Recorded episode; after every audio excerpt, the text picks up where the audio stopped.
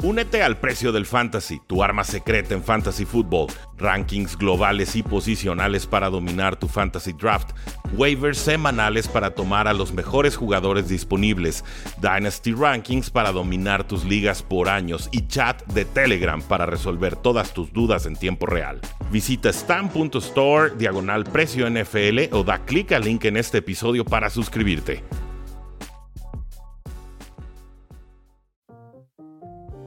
Saludos a todos, Rudy Jacinto del Precio del Éxito y estas son las noticias más importantes que nos deja la National Football League. Y ninguna noticia más importante que las declaraciones polémicas de Tom Brady respecto al nivel actual de la liga. Y es que el jugador criticó de forma bastante dura, bastante severa, el nivel que muestran los coaches en la actualidad, pero también el nivel de juego que se ve reflejado en el campo. Gracias a todos que están conectando. Dejen su like, comentarios y suscríbanse al canal. Tom Brady, durante una aparición con Stephen A. Smith, dijo que los cambios de reglas y el pobre cocheo han degradado el producto de la NFL. Sobre el cambio de reglas, Tom Brady dijo lo siguiente, y cito, veo a muchos jugadores como Ray Lewis, Rodney Harrison y Ronnie Lott, jugadores que han impactado el juego de una cierta forma y cada golpe que tenían o que daban ellos hubiera sido un castigo en la actualidad. Los jugadores ofensivos necesitan protegerse a sí mismos. No, es, no depende del defensivo proteger al jugador ofensivo. Creo que en muchos sentidos las reglas actuales han permitido que esto suceda.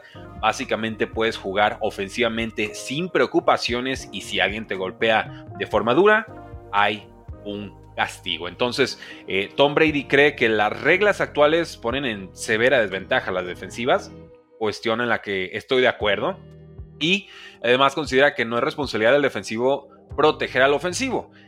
Yo ahí podría tener alguna diferencia. Finalmente hay de golpes a golpes, ¿no? Hay golpes muy mala leche, hay golpes duros, pero leales, en, las reglas, ¿no? Y hay golpes tradicionales, normales. Pero sí creo que tiene que haber una pequeña pizca, una pequeña intención de, o, ganas de no matar al enemigo, ¿no? Por parte de las defensas. Y creo que a eso se refiere Tom Brady. Yo en mis días, cuando inicié a jugar, tenía que preocuparme por un Ray Lewis, tenía que preocuparme por safeties durísimos, un Cam Chancellor, que si yo lanzaba un pase al centro del campo, el jugador posiblemente terminaba en el hospital. Eh, y eso es algo en lo que, de lo que los mariscales de campo actuales, los coaches actuales, no se tienen que preocupar. Entonces, en ese sentido, me parece que el, el cuestionamiento es válido, mas no sé qué podría hacerse necesariamente para modificarlo. Ahora, eso en cuanto a los cambios de reglas, que sabemos han sido favorables hacia las ofensivas desde el 2005 a la fecha, y muchos eh, culpan a Tom Brady de quejarse precisamente de, la dureza de los rivales cuando estaba en activo y que entonces por eso se cambiaron las reglas. De hecho, las reglas se cambian por un duelo de postemporada entre los Colts y los Patriots de Nueva Inglaterra en el que la secundaria de los Patriots maniató por completo y castigó duramente en, en el aspecto físico a la ofensiva de los Colts. Los Colts meten queja y entonces las reglas se vuelven más favorables para los receptores. Y a partir de ahí hemos visto este boom ofensivo aunque en años recientes también hemos visto que los puntos anotados por temporada han ido bajando. Entonces hay aquí un cruce de tendencias muy intrigante. Ahora, en el término, o en, los temas de cocheo, Tom Brady también tiene opiniones muy fuertes sobre el cocheo actual. Y dice, y cito, creo que el cocheo no es tan bueno como fue en algún momento. No creo que el desarrollo de jugadores jóvenes sea tan bueno como lo era antes. No creo que los esquemas sean tan buenos como lo fueron en algún momento. Y a esto me refería entonces con el declive en la anotación, o en los puntos anotados entre todos los equipos cada temporada. La NFL ha visto durante cuatro temporadas consecutivas que los puntos anotados han ido bajando. Ahorita, si se mantiene el ritmo actual, la NFL tendría la temporada menos anotadora desde 2000 y esto, por supuesto, también tiene mucho que ver con las lesiones de mariscales de campo, ¿no? No, nos hagamos tontos, ¿no? También, si se lastima tu coreback titular, vas a anotar menos puntos. Esto parecería una obviedad. Pero cuatro años ya de la tendencia nos habla de que algo está sucediendo ahí. Entonces, muy duro Tom Brady con, sus críticas. Y ojo, no, no es la primera vez que lo dice. Él también lo llegó a decir en sus últimos años ya como coreback. Lo dijo recién, recién retirado y ahorita pues lo refrenda, pero ya con unas palabras un tanto, eh, no sé si agresivas, pero sí incisivas. Bueno, le preguntan a Aaron Rodgers, oye compadre, ¿y qué opinas de las declaraciones de Tom Brady? Obviamente en el programa de Pat McAfee, ¿no? Le pagan millonadas por estar ahí, tiene que opinar. Y dice Aaron Rodgers que está de acuerdo y que atribuye estos cambios de reglas a un cambio en la cultura.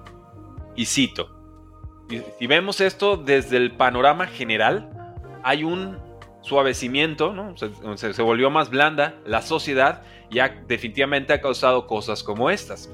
Ya no existe la posición de enforcer, ¿no? Del que, el, golpeador fuerte con el hockey. ¿Por qué? Porque eh, necesitas sacar la violencia del hockey. Es demasiado violento. Entonces, en algunos aspectos es mejor para la seguridad de los jugadores, 100%. Nos hemos excedido con algunas reglas, 100%, dice Aaron Rodgers también. Y creo que entonces es muy difícil jugar en defensa, es muy difícil saber dónde tienes que golpear, sobre todo con jugadores en movimiento. Entonces, bueno, Tom Brady dice, la NFL se ha vuelto mediocre y Aaron Rodgers dice, sí, por un tema cultural. Entonces, como que Aaron Rodgers de pronto lo, lo quiso convertir en una guerra cultural, ¿no? Sabemos que de pronto tiene opiniones un tanto extrañas, pero en, líneas generales entiendo el punto. Y sí, precisamente es un cambio cultural lo que obliga a la NFL a transformar de cierta forma sus reglas. Así que, damas y caballeros, ustedes díganme qué opinan sobre las declaraciones de Tom Brady y el seguimiento que les dio Aaron Rodgers en el programa de Pat McAfee. Háganos saber en la casilla de comentarios. Seguimos con nuestro programa el día de hoy y enseguida retomamos todos sus apuntes. Sorpresa en los Colts y es que su linebacker ex estrella, Shaq Leonard, fue cortado y pasará por el proceso de waivers, lo cual significa que cualquiera de los otros 31 equipos de la NFL lo puede tomar, respetándole el contrato que ya tenía con los Indianapolis Colts. No creo que vaya a ser tomado en waivers porque todavía le quedan 6.1 millones de dólares en su contrato esta temporada. Shaq Leonard está en una situación complicada. Tiene 28 años, ha visto cómo eh, el nuevo coaching staff le ha dado menos oportunidades y también viene regresando algunas lesiones que lo han ido mermando en las últimas campañas. Tiene una calificación de 60 en Pro Football Focus, que es, es decente, ni, ni, muy buena ni muy mala. Pero recordemos que Shaq Leonard, eh, eh, él es tres veces Pro Bowler, First Female Pro. Eh, y esto significa pues, que era el mejor, de los mejores linebackers de toda la liga. Ha tenido problemas de espalda en las últimas temporadas, han limitado su efectividad, su eficiencia tacleadora definitivamente ha bajado. Si no es tomado en waivers, Shaq Leonard estará disponible para cualquier equipo y ahí sí creo que vamos a ver a varias franquicias muy interesadas en sus servicios. Los Eagles, Cowboys, los Browns, Steelers quizás los Buffalo Bills contendientes con algo de dinero, interesados en reforzar sus defensivas. Sobre todo los Buffalo Bills, creo que después de la pérdida de Matt Milano, el refuerzo de Shaq Leonard podría ayudarles bastante. Eh, Leighton Banderes también se lastimó con los Cowboys, podría llegar Shaq Leonard ayudar. Con los Eagles, Nakobe Dean ya también se lastimó, podría ser un refuerzo importante. Entonces, ojo ahí, ya no hay trades en la NFL, se acabó ese periodo para hacer cambio de jugadores, ya todos los refuerzos que consigas van a ser así por waivers o por agencia libre. Entonces veremos dónde termina firmando Jack Leonard, pero creo que va a llegar a un contendiente y creo que lo veremos en postemporada. Con los Rams, el corredor Karen Williams ya regresa de su lesión de tobillo. Lleva cuatro semanas en reserva de lesionados y se espera que juegue contra los Cardinals por fin este domingo. Gerald Henderson, quien fue firmado al Practice Squad y después llegó al roster titular, eh, para precisamente cubrir esta baja, ya fue cortado del equipo. Karen Williams había sido muy bueno esta temporada, recordémoslo, sobre todo los que lo tenemos en ligas de fantasy fútbol de punto por recepción. Había corrido para 456 yardas y 6 touchdowns en 97 acarreos de balón. Esto es 4.7 yardas por acarreo. También atrapó 13 pases para 105 yardas y un touchdown un gran refuerzo para los Ángeles Rams que tienen cuatro victorias, seis derrotas y están solamente a dos juegos de un lugar de comodín.